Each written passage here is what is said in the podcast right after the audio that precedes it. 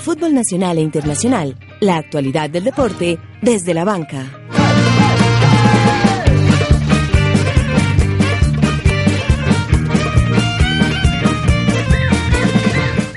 El equipo de Reinaldo ya no rueda en la punta de la Liga Águila. Tras perder su invicto, el equipo verde de Antioquia cayó al tercer lugar. El sábado a recuperar la marcha ante Equidad.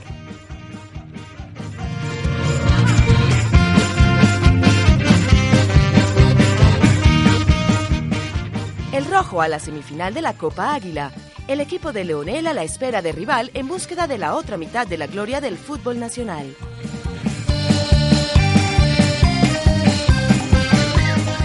El eclipse de Ricardo finalizó en las noches capitalinas. Lunari no va más como entrenador de millonarios.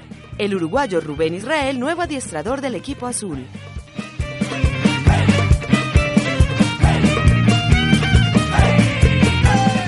...14 metros 90 centímetros. Con esa impresionante marca, Katherine Ibargüen ganó el oro en triple salto en los Mundiales de Atletismo en Pekín.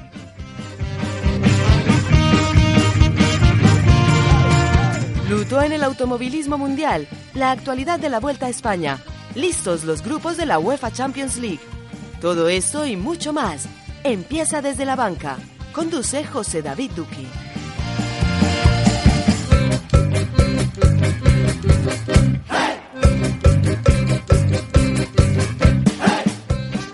Buenos días, soy Barrabal Gómez. Los invito a escuchar desde la banca a través de acústica la emisora de AFI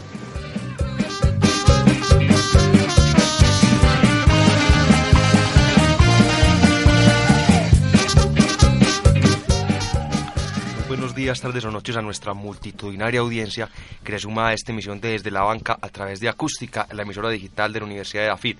Hoy con muchos temas, Copa Águila, Liga Águila, Copa Suramericana, grupos de la Champions League y otros deportes. Empezamos hablando del señor Juan Esteban Garro. Juan Esteban, bienvenido. Muy buenas eh, tardes, José David. Muchas gracias por tenerme aquí de nuevo de invitado permanente al programa, tratando de poner el estado en nuestra cuenta en Facebook y dándole, por supuesto, eh, la bienvenida también a los compañeros de mesa. Así es, saludamos al señor Juan David Correa.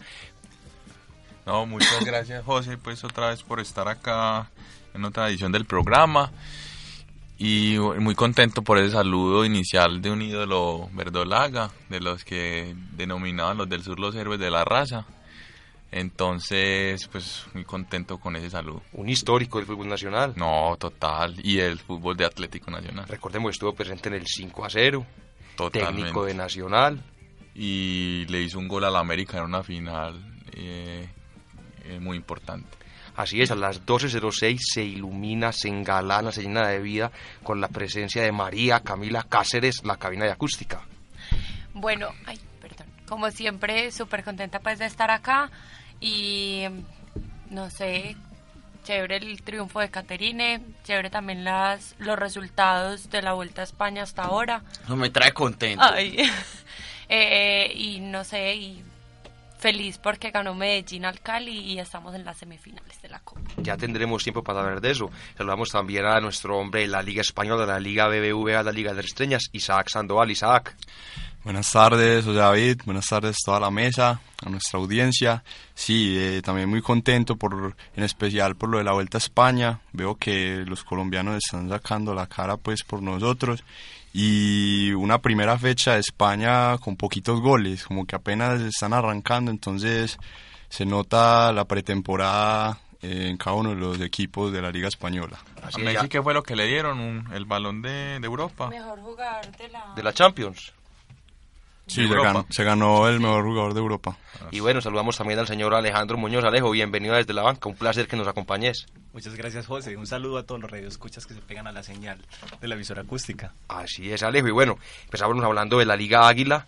Como decíamos, los titulares Nacional, la fecha anterior perdió contra el Once Caldas y dejó escapar el liderato y el invicto que poseía en esta liga.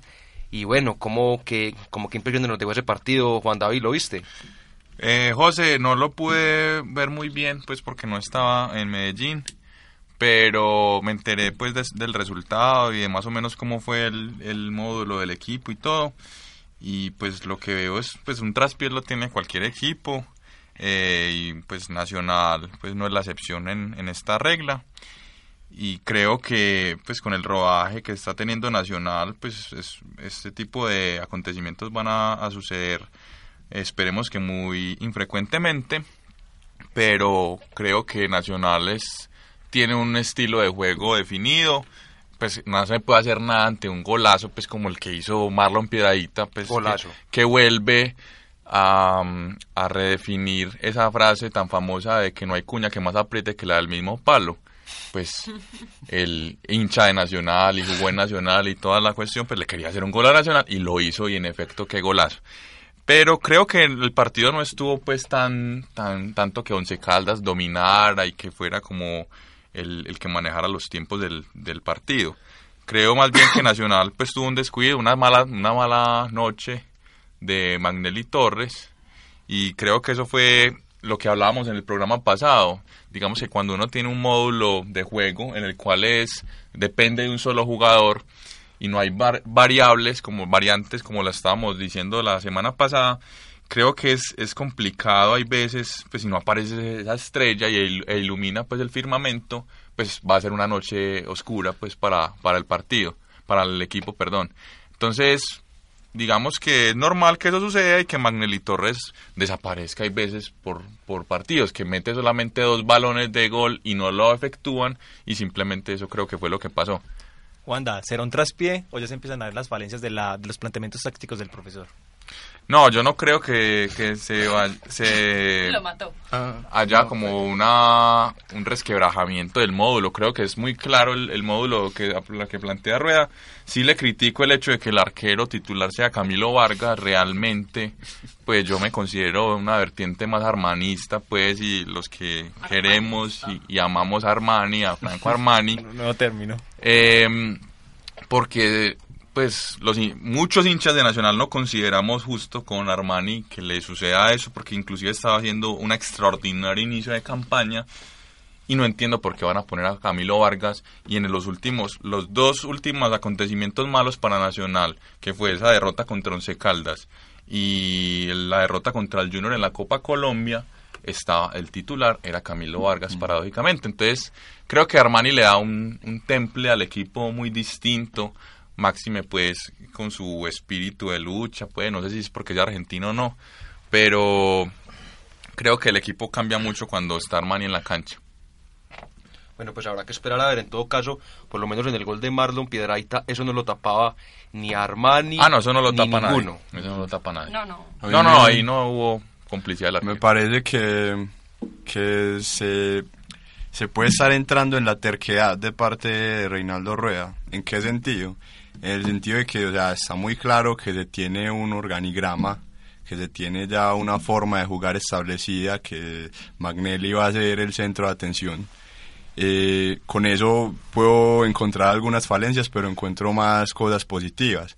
El problema es que cuando se casa con una idea y no se tiene en plan, plan B, en el momento en el que existen problemas como tuvimos con Once Caldas, se sigue llegando a la misma idea, se sigue eh, dando vueltas en lo mismo y no se puede concretar eh, como una, una ayuda a ese, a ese esquema que está presentando problemas. Entonces, por ese lado me parece que se está fallando. Por otro lado, em, la defensa en bloque que se le dieron en los primeros en los primeros partidos de rueda está fallando otra vez veo que eh, ya no ya Magnelli no está retrocediendo como antes Magnelli ya está otra vez eh, quedándose más adelante espera más que todo el pelotazo por decirlo así y no se defiende en bloque como vi en los primeros partidos que Magnelli formaba una línea de cuatro con los tres mediocampistas.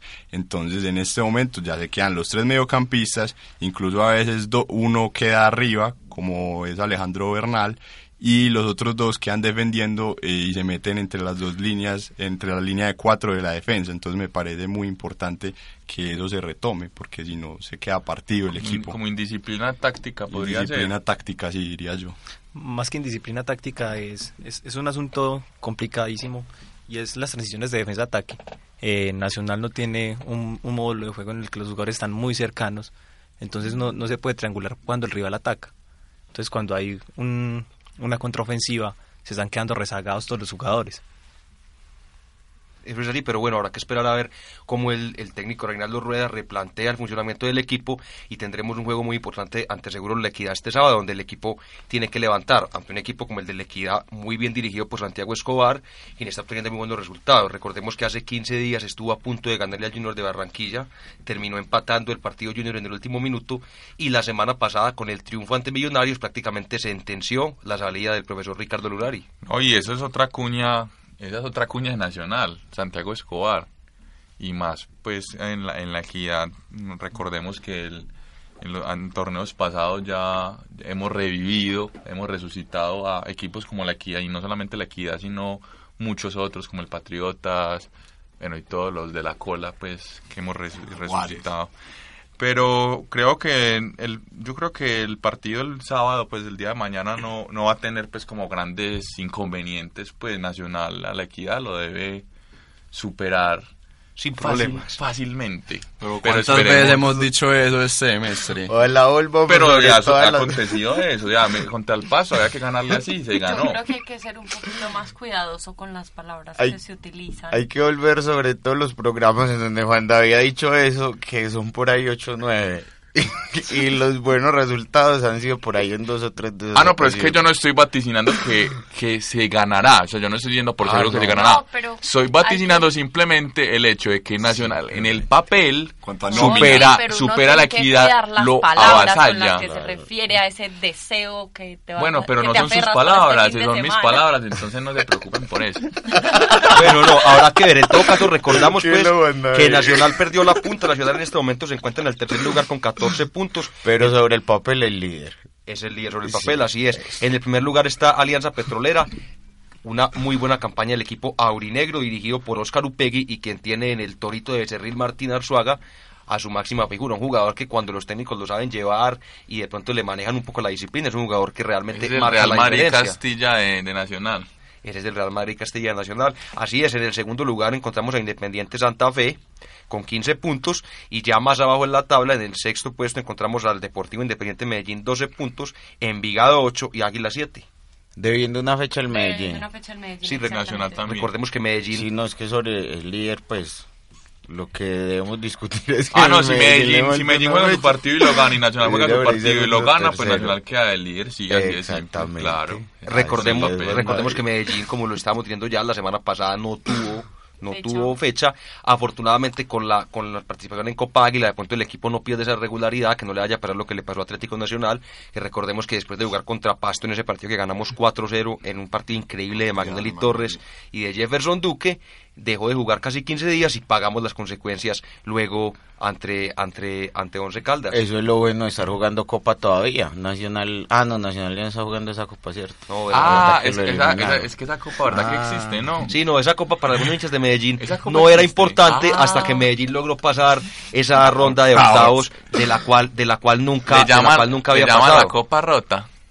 Así es, nunca había pasado. Y bueno, Juan Esteban, ¿cómo está el rojo de la montaña? se han beneficiado mucho de esa copa, entonces ¿por qué se están quejando de que la copa no existe? Beneficiado porque... Se han beneficiado cero. ¿Cómo llegaron? Ah, Ay, el año ah, pasado todos llenándose la boca de estamos en la final de la Suramericana, vamos pues a jugar contra River. Pues sí, le, recuerdo que nosotros no hemos celebrado pues muchos esos torneos. De hecho, pues los hinchas de Nacional nos quedamos en la casa pues cuando acontece una final de... Ay, sí, claro. Una copa que les La importante fue contra Millonarios porque es Millonarios, no porque es la Copa Colombia. Sí, sí. Ganarle a Millonarios. Bueno, ahora, ahora sí le están denotando la existencia de la Copa los mismos hinchas de Medellín. No, pues que no existía. Muy bien, muy bien. Muy buena coherencia la de este. Quiero llamar a una reflexión. Recordemos que hasta hace tres o cuatro, inclusive dos años, eh, los equipos ponían a sus jugadores sub-17 y sub-18 a jugar la Copa. Sí, sí. Si no me falla a mí la memoria y si somos todos acá honestos, desde el año pasado los equipos ponen sus nóminas titulares, inclusive muchos trabajan en tener una nómina alterna para jugar esa Copa. Pero en las fases definitorias. Ah, sí, claro, en las fases definitorias. La fase de grupo sigue siendo igual. Eh, sí, pero, la fase de grupo sigue siendo dependiendo del equipo, porque pero, hay que recordar que eso da Copa Suramericana. de a uno, de a uno. inferiores. No, Nacional contra el Jaguares pues no va a poner la titular en el primer ronda. Bueno, de hecho este, esta Copa no ni que tuvimos primera recordemos, ronda pasábamos derecho. recordemos que, que cuando esta Copa se creó se acabó ¿Qué le esa... importa una higa, doctor Gardini? Eh, ¿Qué recordemos que, que cuando esta copa empezó se acabó esa famosa ley que, que decía que había un jugador sub-17 que tenía que jugar Sub-19. 5 y creo que había otro sub-17 Ah, sí, que, pues, que- que había que, que había que jugar con un jugador menor. Entonces ya con esta copa se supone que los equipos, por lo menos en las primeras fases, le dan la posibilidad a los jugadores que no tienen oportunidad en el torneo mayor, por así decirlo. Todo caso, yo creo que esta copa se vuelve interesante ya en estas instancias. Ya vemos que los equipos que quedan son grandes, pero bueno, espere un momentico porque ya tendremos tiempo de hablar de la Copa Águila. Vamos a hablar un momentico del Medellín también, quien vuelve este fin de semana a la actividad del torneo local y tendrá actividad frente al Huila. Jugará realmente En Armenia. en Armenia. Recordemos qué triste la última asistencia en Armenia. Dos personas, anti-récord, 40 mil pesos de recaudación. Vamos a si el equipo rojo tiene una buena presentación y logra subir en la tabla, porque Pero recordemos, recordemos que está en el sexto puesto con 12 puntos. Creo que habrán muchos hinchas del Están Medellín. armando caravanita para ir porque el partido es sábado a las 3 de la tarde, entonces a mucha gente pues les queda fácil de pronto viajar un Una sábado. invasión a la el- ciudad de Armenia por parte de los hinchas de. Medellín. Es ¿Cómo? una buena Una, hora. inva- una invasión. Sí, como con Pereira, Una como horda cuando invasiva. jugamos en Pereira. Y además va a ser un estadio solamente rojo. público. Yo les Fuimos quiero mucha gente, fueron como 15 mil personas a Pereira en, en diciembre. recordar a ustedes que las estadísticas están a favor del Medellín en los últimos partidos de frente al Huila. De los últimos 16 juegos, eh, no, Medellín mejor dicho, de los últimos 33 partidos que ha jugado contra el Huila ha ganado 16. El Huila le ha ganado 9 y los 8 restantes han terminado empatados. Decir que sobre el papel, hombre, Juan David. Garrini, el- ojalá, el esa, esa estadística, ojalá la vieras cuando, cuando fuera a jugar un clásico, previamente un Nacional. clásico, lee la misma estadística, Ah, no, o contra la estamos- América. calmate, Juan Sí, David, Juan estás David. como todo. Decime, son los temas laborales. ¿Querés que abramos un corto espacio para que deje salir como todo, todo ese, esa tensión que tenés allá adentro? ¿No? En, un clásico, y se acerca el clásico también donde será Medellín local, sobre el papel el Medellín será perdedor y yo lo diré y daré los datos también, claro, por supuesto, y Nacional tendrá que ganar, sin ninguna duda. Yo les quería decir a ustedes hace ocho días que no los pude acompañar lastimosamente, que respecto a ese partido que aplazan del Medellín frente al Chico, eh, son ya más de 16 juegos eh, los que hay aplazados en el torneo. Entonces, Es una. Eso. eso sí, eso también tiene que llamar eh, algún tipo de reflexión porque, o sea, estamos exagerando y más si es un torneo que tiene una fase semifinal antes de la fase final con ocho equipos. O sea, es- Sí.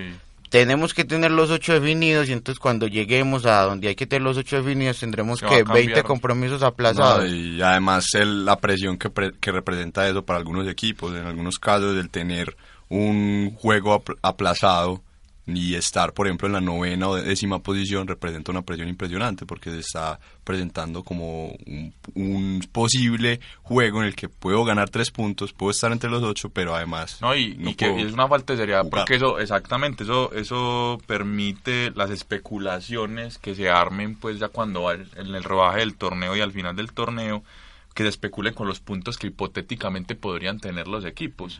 Entonces, yo no yo no, no considero que eso suceda pues en otras ligas ni siquiera cercanas de fútbol. Creo que En la inglesa, en la inglesa pasó una vez cuando en la primera campaña de Pellegrini que el Manchester City faltando cinco fechas debía dos. Dos. y en la y en esas fechas en ese momento estaba el líder el Chelsea.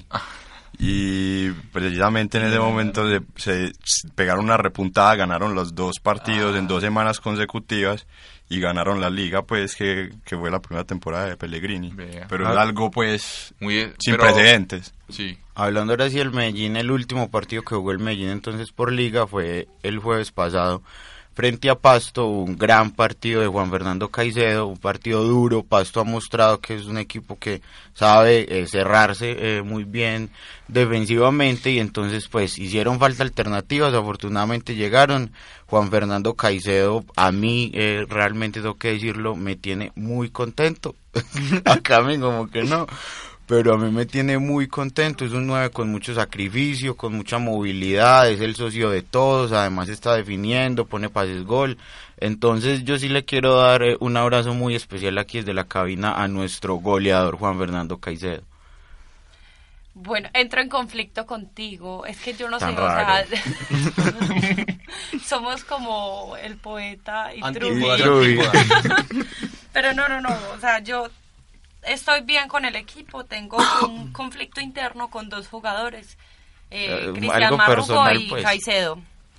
Marruco pues ha estado como ahí, pero creo que le falta todavía subir el nivel pues a lo que nos tenía acostumbrados más o menos. Y en cuanto a mm, Caicedo. pues son muchas críticas, es que yo no sé pues si un pues si a un jugador de fútbol lo contratan para ser delantero nueve, porque él es nueve, si lo contratan para eso, es muy maluco para el hincha, no sé, hablo por varios, eh, que se coma como cinco oportunidades de gol en un partido, entonces uno ya está esperando, es a la, a la sexta ya para que ahí sí la meta, como para- pasó en el partido del jueves pasado, por ejemplo, y en este partido también pasó, y pues no, no llegó la sexta, pero sí pues entro en conflicto con que si a un jugador se le contrata para eso, debería pues marcar goles, no, pues uno no le pide que marque todos los partidos o cosas así, pero sería como el reemplazo de Germán Cano y Germán Cano nos tenía acostumbrados a marcar mínimo un gol por partido. Y llega Juan Fernando Caicedo y se come cinco por partido y cada dos partidos marca el sexto. Entonces pero es que ahí es que, que no estoy como de acuerdo con tanta gente que dice que lo apoyen, que no sé qué. Pero es que a ese jugador se le contrató para meter Ah, goles. por la, difere- la diferencia de efectividad entre Cano y No. Por eso lo estoy sí es- diciendo, sí es pero se supone que Caicedo debería ser el reemplazo de Cano, así lo Y así lo pintaron pues cuando contrataron. lo trajeron. Claro. Y Cano estaba en el mejor momento de su carrera en ese momento. Pero No, y Cano, Cano Cano tenía una una y la hacía. No, pues no, que ya va, y Cano tuvo una lesión, y fue una lesión larga, recordemos pues cuando se perdió la final. Tuvo una lesión y cuando volvió en ese torneo, él volvió a mediados de ese torneo y marcó ocho goles, me Sí. parece, en la mitad del torneo. O sea, Sí. Yo Juan quiero- Fernando Caicedo, ¿cuántos marcó el semestre pasado? Apu- que nueve. apuntar algo de y puso nueve. Esos son 18 goles. Entonces, quiero apuntar algo muy breve. No, yo resistí mucho a Juan Fernando Caicedo el semestre pasado. Yo, pues eso es público, pero ese semestre lo respaldó mucho. Eh, yo quiero sonar no tanto resignado, sino más bien realista. Juan Fernando Caicedo, si hiciera cada eh, oportunidad que tiene, no estaría jugando en Colombia. Él está jugando en Colombia. El fútbol colombiano es de entregar mal el balón, de comer un montón de pelotas. Pues nosotros no tenemos grandes jugadores ni gran efectividad. Entonces, sí, por eso te decía que quiero sonar más realista que resignado. Eh, además, yo les cuento a ustedes, este Medellín es muy diferente al Medellín de Cano.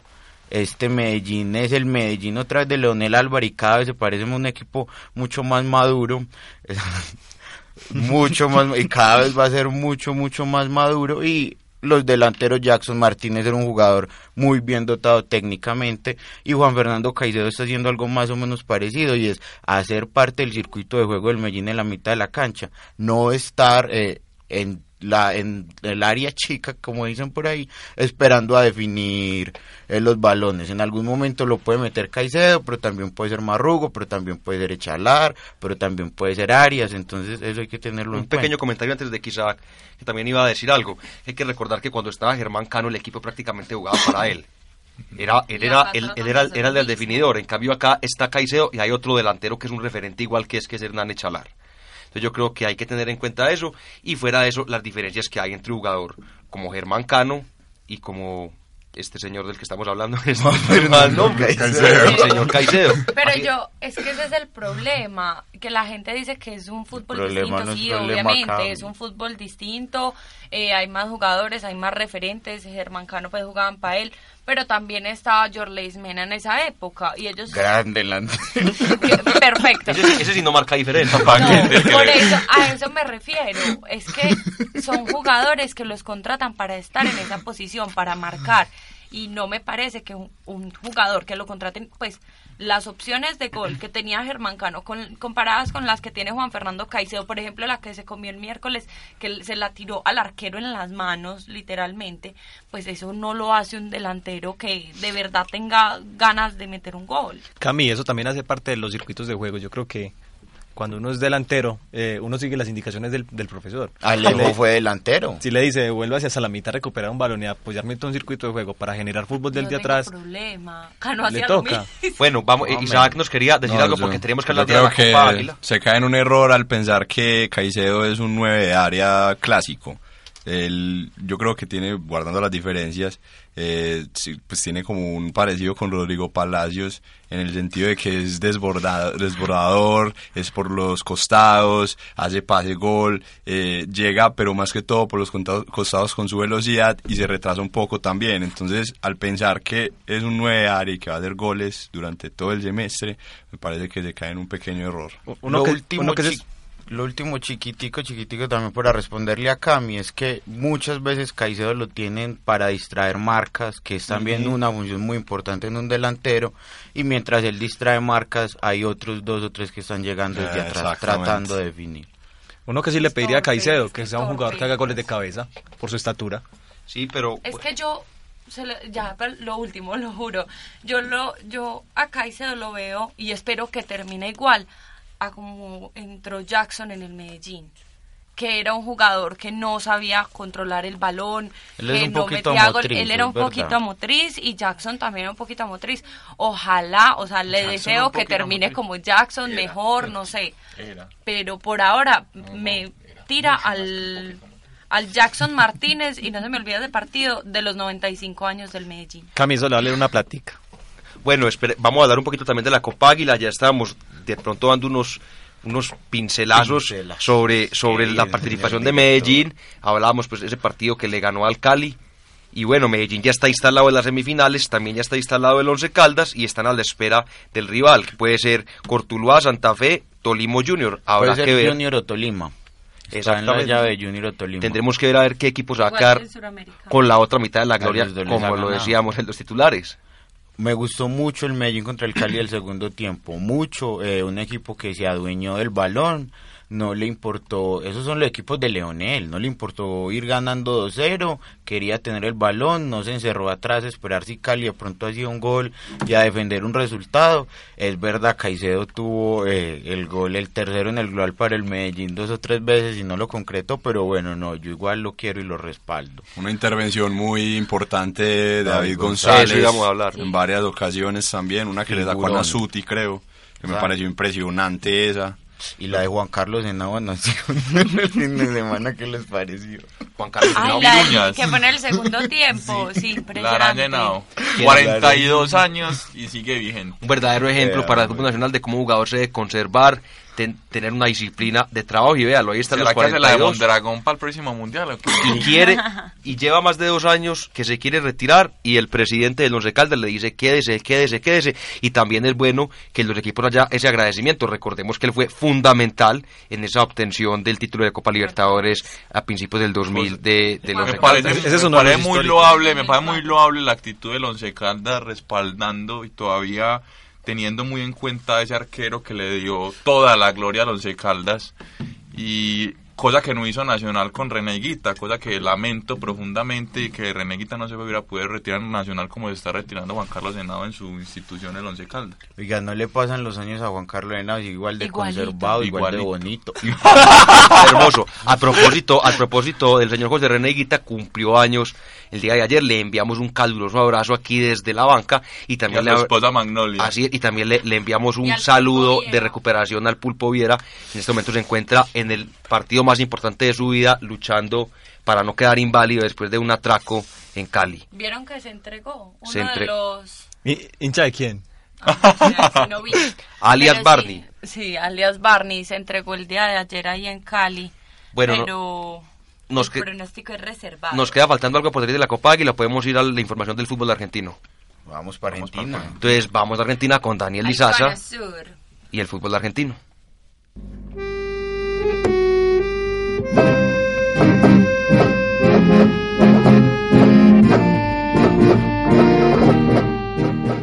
Vamos al sur del continente con el fútbol gaucho.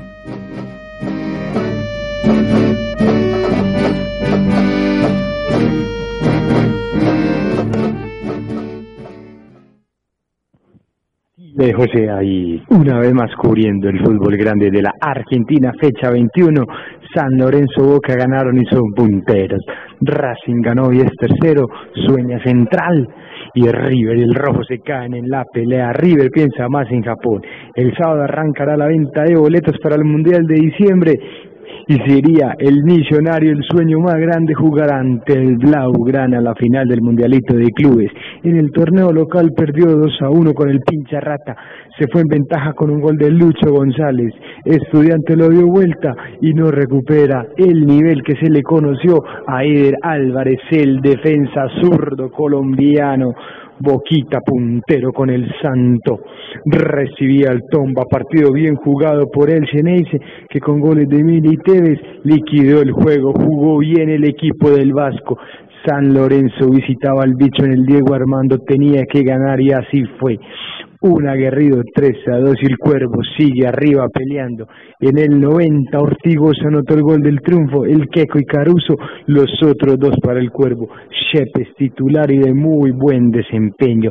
Racing recibía Arsenal en el cilindro y como es habitual mostrando su buen desempeño de local, la Academia ganó 2 a 1. Milito y el tanque Pavone que anotó el primer gol con la camiseta racinguista fue Victoria Académica, que es tercero independiente, que venía con su racha ganadora, visitaba a San Martín en San Juan. 1-1, aburrido, poco fútbol en el Hilario Sánchez. La próxima fecha, la 22, San Lorenzo recibe a Banfield, Gimnasia La Plata Boca, Godoy a Racing, Independiente Estudiantes y River al Globo. Donald Trump preguntó por San Lorenzo, ¿le gustará el fútbol suramericano al magnate Yankee? Esta fue toda la información para Radio Acústica, emisora digital de la Universidad de AFIT, al programa Desde la Banca. Saludos impecable como siempre. Danielisa, muchas gracias por ese completísimo informe. Y bueno, nos quedamos por allá en el sur del continente para hablar de lo que está aconteciendo en la Copa Suramericana. Independiente Santa Fe ayer en un gran partido derrotó al Nacional Uruguayo dos goles por cero, goles de Wilson Morelos y el Manuel Seijas. A propósito de Wilson Morelos, hay de pronto cierta presión de ciertos medios de comunicación, principalmente capitalinos, porque este jugador se ha llamado a la selección Colombia. ¿Ustedes qué opinan? ¿Les parece que tiene fútbol para llegar a la selección? Sí, es un extraordinario jugador de fútbol. Qué buena pregunta, señor. Y en el contexto nacional es, creo que en este momento es de los de los tres mejores delanteros del fútbol colombiano. Eso sería, ese sería como la cuota tipo Carlos Valdés en algún momento. Sí, sí, sí, pero es muy muy bueno. Sí, realmente un jugador interesante. Y los y no y el momento de los delanteros colombianos en el exterior tampoco es que esté muy bien, que digamos, entonces sería una muy buena una muy buena oportunidad, sí, claro. Aunque Teo hizo gol, Muriel hizo dos goles, Jackson va a hacer gol el fin de semana. Eso esperamos. sí. Bueno, otros resultados de la Copa Sudamericana. El Águilas Dorada, en un partido muy interesante ante el Olimpia, logró empatar a un gol. Bueno, en el mítico Defensores del Chaco. Un estadio con mucha historia, Juan David. Muy mítico. Sé que le gusta la historia y ha pasado de todo. Dicen los entendidos del fútbol que puede ser tal vez el resultado más importante en la historia de Águilas, internacionalmente. Y, esperemos que Águilas, en esta paupérrima campaña que está cumpliendo la Liga Águila, por lo menos la vea compensada con una buena participación en el torneo sudamericano, lo que le da por lo menos un respiro en la parte económica. Ya sabemos que este tipo de equipos, por lo menos en, lo que es entradas, por concepto de, de, venta de boletas tiene muy poquita hinchada. Recordemos que son equipos casi que no más, porque no, no juegan siempre la misma parte, van cambiando, cambiando de, de acuerdo a los vaivenes del dueño del equipo, entonces esperemos que tenga una interesante. Pero hay que irlo a apoyar al Atanasio. Hay que irlo a apoyar, va a jugar en el Atanasio y la entrada va a ser libre. Entonces, para que vamos vayamos todos, todos de a la ver banca, Águilas. al menos vamos a tener nuestra, Sí. nuestro puesto allá viendo al, al mítico Olimpia de Paraguay con también. nuestra bandera de las águilas. Que las águilas además deben estar muy tranquilas y contentas por la campaña que hacen Cúcuta y Unión Autónoma. Pues águilas puede estar dejándolo todo en la Copa Sudamericana, Ah, pues sí. porque sabe que acá esos puestos de descenso ya Está están, definidos. Ya está definido. El descenso está definido. No arriesgan mucho. Yo quisiera marcar una cosa en el partido de Santa Fe y es eh, el conocimiento que tenía Peluso del equipo que estaban enfrentando. Peluso salió de ese equipo prácticamente, de su casa. Eh, cuando le entrevistaron le preguntaron, ¿te sentís como eh, con susto con respecto a este partido? Y decía, no, es mi casa, yo los conozco muy bien, sé cómo me van a jugar y se notó en el partido. Eh, conocía el funcionamiento, el Santa Fe estuvo con el balón todo el tiempo, segundo gol de Seijas fue un gol colectivo, me pareció impresionante el, el, el despliegue de Santa Fe ayer, entonces me parece... Y ese gol de Camerino mata, claro. mata lo que sea. Y una cosa muy importante en Santa Fe, no se notó la ausencia de jugador como Omar Pérez, hubo por ejemplo el Luis Manuel Seijas, tuvo No, y un el gran partido, Arias, Sergio, Daniel Torres. Sergio Tálvaro, la verdad es que Santa Fe es un buen Santa equipo, Fe- lleva por lo menos cuatro o cinco años con excelentes participaciones. Yo Pero- quería decir que me parecía muy chévere, qué pena Camino, dale, Tranquilo. tranquilo. Ah, no, solo una cosita pues con respecto a los jugadores que creo que perdieron para el próximo partido un jugador importante como es Julián Anchico, porque recordemos que Por fue expulsión. Por esa banda, claro. pulmón. Y esa expulsión creo que da dos fechas. Sí, fue roja directa. Sí, Sí. cuando es por agresión. ¿Qué, qué contraste tan teso ese de Santa Fe de Millonarios? Eh, administrativamente, deportivamente, en términos de actitud. Yo me le quito el sombrero a Santa Fe, pues le ganó al Medellín una final. Y desde ese momento se veía el proyecto tan serio y...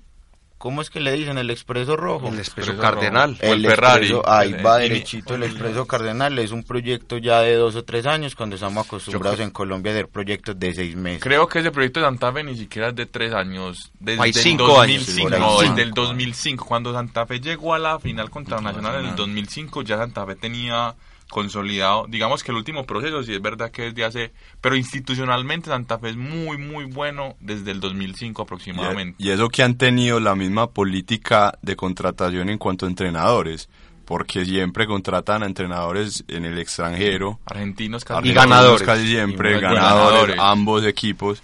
A Tigre excepción, a excepción del, de- del que llegó español antes de que llegara Lunaria Millonarios, pero Santa Fe ha elegido de una mejor forma y se ha notado en los resultados. Y, esa, y, y todos los cambios empiezan cuando el primer paso que se da es cambiar la forma administrativa del equipo.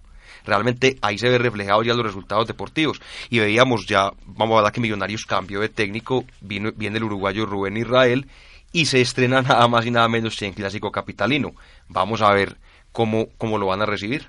No, yo quería eh, otra vez lo de Santa Fe, qué pena José, eh, que ya vamos a pasar a hablar de Millonarios.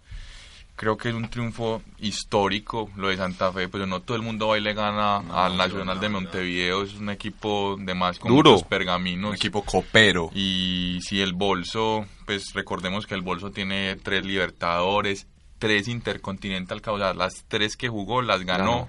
o sea, tiene mucho peso en esa camisa. Y Santa Fe ya ha hecho varios triunfos épicos últimamente, no solamente contra el Nacional, recordemos ese 3, el 3-0 que le, que le ganó a Colo Colo en Santiago de Chile. en en el también, Copa Libertadores. brasileños. O sea, es un equipo que está demostrando, está representando extraordinariamente bien a Colombia y muy agradable pues que estos equipos nos representen.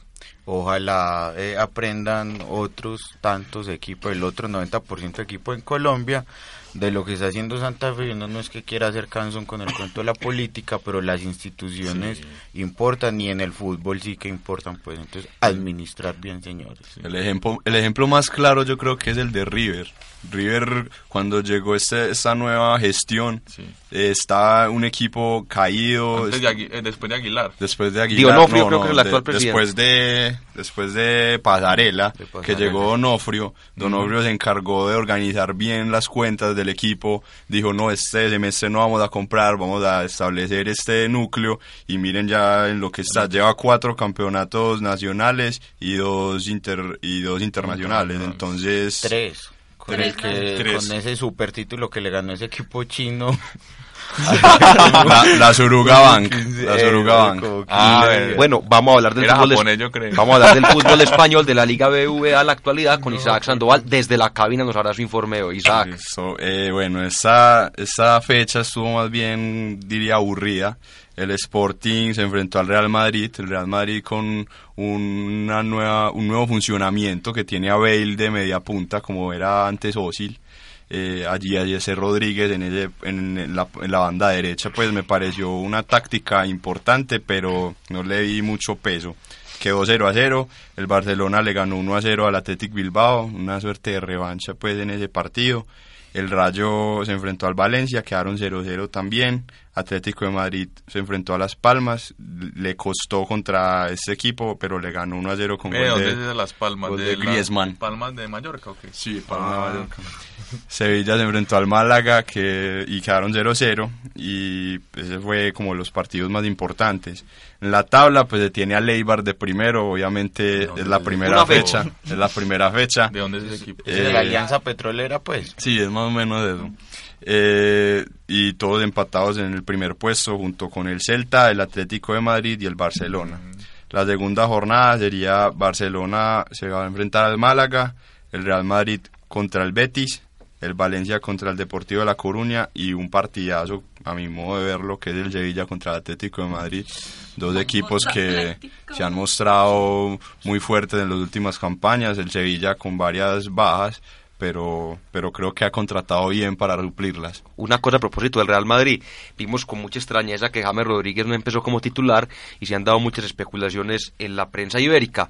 Dicen que en parte el técnico Rafa Benítez le estaba cobrando que llegó cuatro días después de la pretemporada, fuera de su jugador ha venido con ciertos problemas con sus compañeros. Recordemos que en la Copa América también hubo algún conato de disturbio. El señor James al parecer está, bueno, es entendible también, se le, le cambió la vida y está un poco desubicado, por así decirlo. También tuvo algo que le han criticado mucho en España, le han dado para memes y para crítica en todos estos programas rosas, y es que casi que atropella a un niño por negarle el autógrafo, y bueno, al parecer están dando esas cosas. En todo caso, lo que hay que resaltar es que se ha dado el apoyo de la prensa y ha criticado mucho a Rafa Benítez, porque cuando James entró, el funcionamiento del equipo cambió. Pues, entonces, el- en ese momento James entró y tomó el papel que está realizando Bale de media punta. Bale pasó a su condición natural en el Real Madrid por lo menos, que es por la banda derecha, y se vio un 4-2-3-1 más marcado en el cual el Real Madrid funcionó de una mejor forma. Bale no es un pasador claramente, entonces... Entonces se, se vio el- la mejor versión del Real Madrid, por decirlo así. Está como sobre inventando posiciones. Ah, Enrique sí. es de 10 y... La cosa es que Rafa Benítez él sabe que si no gana, Ah, no, se lo come. Se va. No, y yo sí le pediría mucha tranquilidad a James, mucha humildad y a Daniela que le dé mucho amor, porque uno no sabe qué está pasando en la casa, entonces eso también Pero termina siendo importante. Recuerden que el programa pasado les dije, cuidado con James Rodríguez, es posible que no vaya a ser titular esta temporada y creo que todavía hay, hay ciertas, aparte pues de la sanción, me parece que Kovacic es un jugador que se compró no para tenerlo en la banca y Florentino Pérez cuando compra hace claridad. ¿Cuánto valió ese jugador, Isaac? Como 35 millones de euros, tengo entendido. James valió. James 80. valió más, 81. claramente, pero entonces me parece si si Kovacic se logra meter en la titular, creo que el único que sobra en ese equipo James. sería James Rodríguez. Estará James este semestre entonces con nosotros desde, Desde la, la banca. Pues si viene al programa, que se quede desde la banca todo el tiempo. Bueno, señores, o- algo que se nos queda de la Liga BBVA o podemos hablar de lo que nos dejó el sorteo de los grupos de la, de la Champions en Mónaco. La Champions. La rifa, la Champions, bueno, sí. ¿qué equipos quieren saber? No, los más Real importantes. Madrid, Real Madrid quedó pues así como competencia directa con el Paris Saint Germain en el, en el grupo A y ¿Quién con el, el Shakhtar y el Malmo. Realmente Eh, ahí en ese grupo cabalgarán, sin lugar a duda, si la lógica, como tanto nos dice nuestro amigo Juan David, se cumple, los que pasarán en ese Paris grupo son el Paris y Saint Germain y el Real Madrid. Prendale una velita al Shakhtar. El Shakhtar ha eh, presentado buenas campañas. B, el grupo B sí está más bien regular, pues está el. PSV. está- ¿De Santiago Arias? De Santiago Arias y el Manchester United, el CSKA y el Wolfsburg de Alemania. O sea, Interesante. es un- El Wolfsburgo es muy bueno. Sí, pero yo creo que ahí pasan el PSV y el Manchester United. Pero no, no, no me deje por fuera al El PSV hace CSK, rato no hace buenas campañas. no me deje por fuera al CSK, que ese equipo es de un de nuestros magnates rusos Moscú. y le invierten, tiene buenos jugadores, de pronto no muy destacados, pero son nóminas con jugadores No, son nóminas importantes. El grupo C está Benfica, Atlético de Madrid, Galatasaray y Astana. Muy bueno. Es Está muy chévere bueno. el grupo, sí, competitivo. Ese Astana ya nos va metiendo en la vuelta a España. ¿Ese de dónde es? Qué pena la ignorancia. Ahí sí, no sé, me corchaste. de donde es el mismo equipo que también es de ciclismo. Sí. Ah. El equipo, así es, en el Bueno, grupo D, en el, en, el, en el grupo D tendremos a Juventus de Turín del colombiano Juan Fernando Cuadrado, tenemos Juan al Manchester. City Juan de, del- del-. Juan Guillermo, eso, perdón, del, del equipo del equipo del ingeniero Manuel Pellegrini, el Sevilla ex equipo de Carlos Vaca y el equipo alemán Borussia Mönchengladbach. Para mí es el, Equipazo. para mí es el Este es grupo grupo más de difícil. Más sí. competitivo. Sí, ese grupo ese quedó es. bueno. El Astana es de Kazajistán. Eh, El equipo kazaj. De donde era Vinokurov, Bueno, el- Alexander. insignia de Extraño que. Kaza- un equipo de ¿Ustedes Kazajistán juegue ahí porque es un equipo asiático. Sí. Lo mismo que el que invitaron de Tel Aviv. No entiendo por qué un equipo Sí. de Yo lo Israel. que no entiendo es por qué se invitan a esos equipos no invitan a Nacional. Es lo que yo no entiendo. Usted, ¿quién, ¿quién pasa del de? Yo digo que Juventus y City, pero El Manchester Es City que el siempre, puede dar sorpresa. desde que desde que entró a la Champions League, siempre le tocan los equipos de, los grupos de la muerte. y la Juventus Siempre. también. ¿no le Bueno, si, sigamos que tenemos mucho Bueno, tema y perdón, nos estamos quedando el acá. grupo de Barcelona, Bayer Leverkusen de Alemania, la Roma y el Bate. Eso está muy Bate. Borisov. El grupo F, Bayern München, Arsenal, Olympiacos y el Dinamo Zagreb. Está bueno, está está bueno, está muy bueno. Todos estamos todos. El grupo G, no, No, no está, en el mala. grupo G está Chelsea, Porto, el Dinamo Kiev y el Tel Aviv. Es que mírate eso. Pues aparte del o sea, Tel Aviv, ya pues. sabemos quién pasa ahí, chao. Ya de cuenta de la Y el grupo. H es el Zenit, el Valencia, el Lyon y el Ghent. que marcar que esta temporada eh, la forma en la que se eligieron los grupos fue distinta.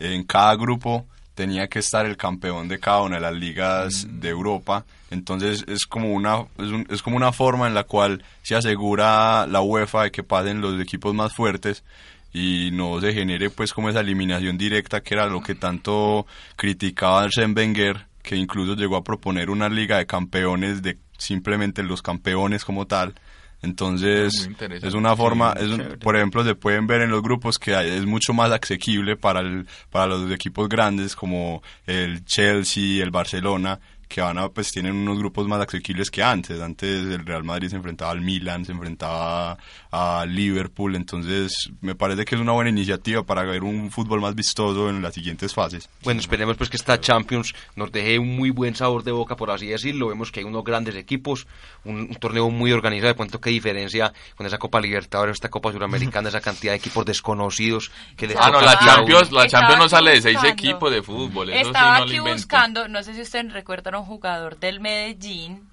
que se llama Roger Cañas. Sí, claro. Sí.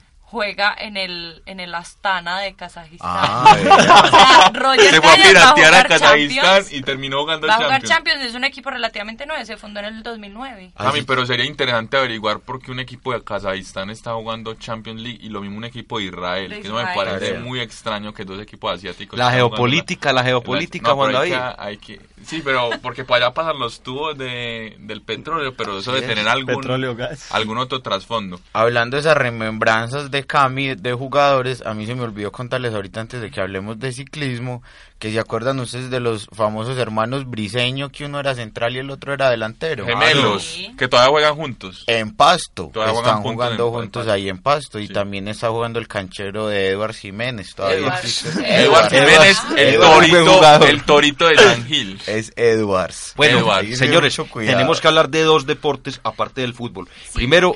Aquí, un momentico, María Camila. Primero, felicitamos desde las cabinas de acústica en el bloque 38 sur del área metropolitana de Medellín a la diosa de apartado, doña Caterina Ibargüen, doble campeona del mundo en los mundiales de atletismo que se celebraron en Pekín, una marca impresionante, 14 con 90. Y bueno, sigue en una excelente preparación en búsqueda del oro olímpico en Río. Creo que ese sería el eclipse perfecto, ya que hablamos de eclipses como el de Ricardo, también de la carrera de Caterín, quien ya tiene 31 años.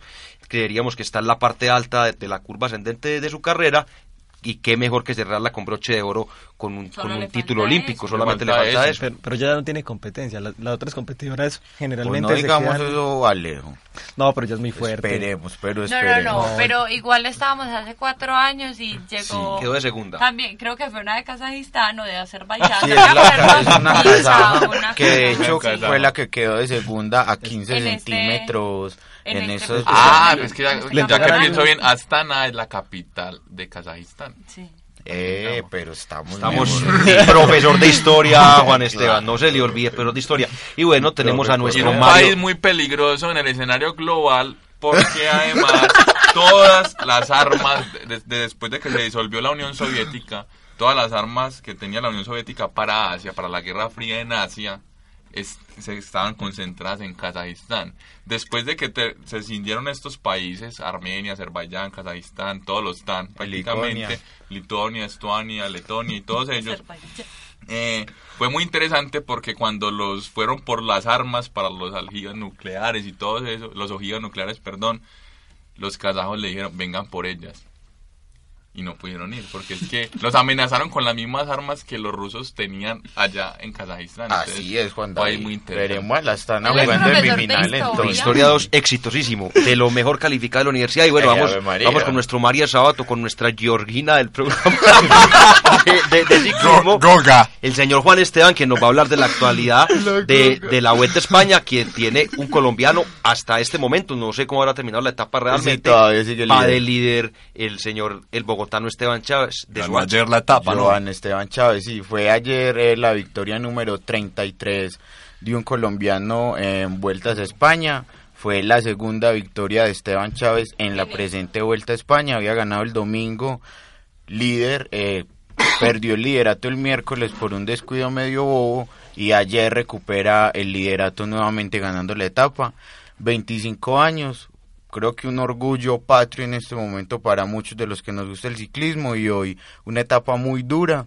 Los últimos, en los últimos, este datico, en, lo- en el último kilómetro ascendieron 400 metros sobre el nivel del mar. Pasaron en ese último kilómetro de 1100 metros a 1400 metros, rampas del 14%, unas cosas realmente duras. Esperaba yo que Esteban Chávez eh, iba a flaquear y no. Ahí llegó con Nairo, Fabio Aru le sacó 6 o 7 segunditos y la noticia importante del día es que Christopher Froome se quedó.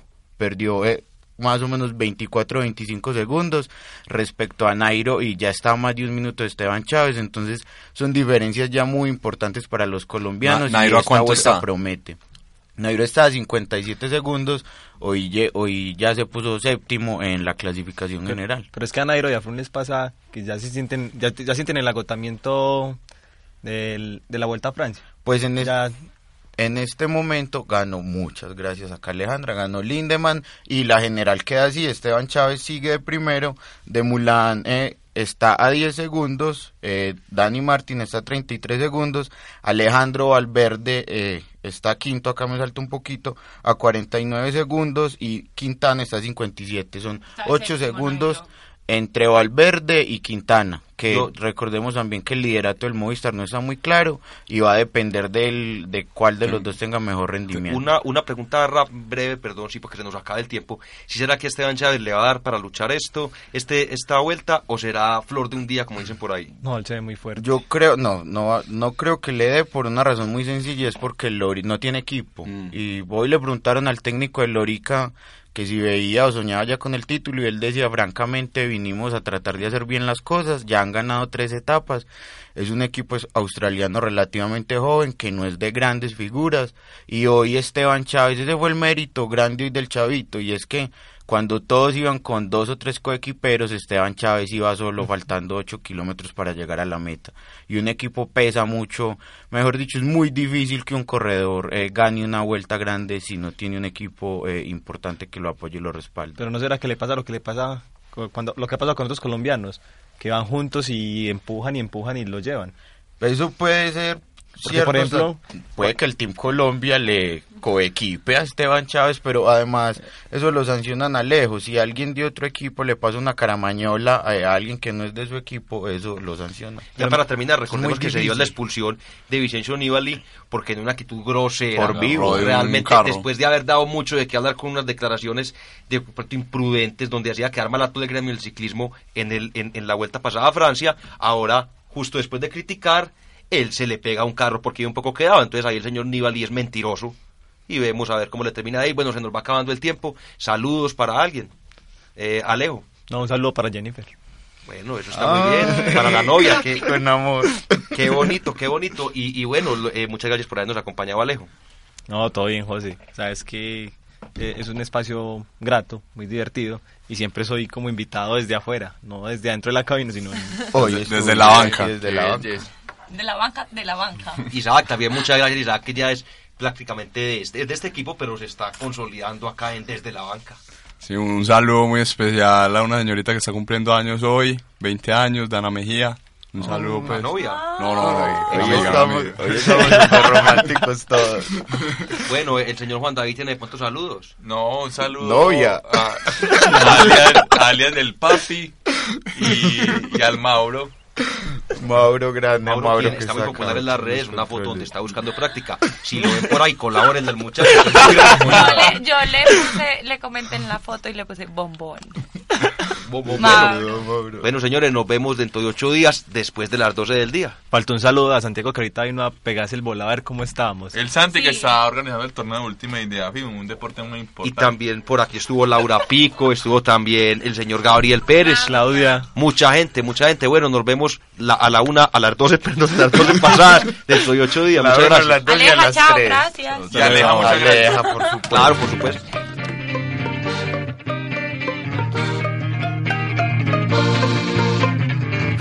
El fútbol nacional e internacional, la actualidad del deporte desde la banca.